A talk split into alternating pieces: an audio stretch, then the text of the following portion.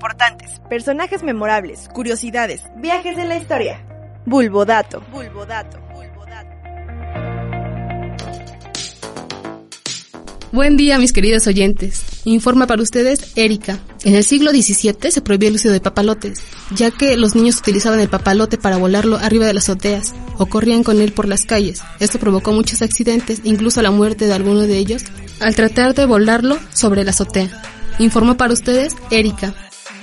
Una producción realizada en conjunto con Bulbo Radio Experimental y la asignatura Historia de la Educación.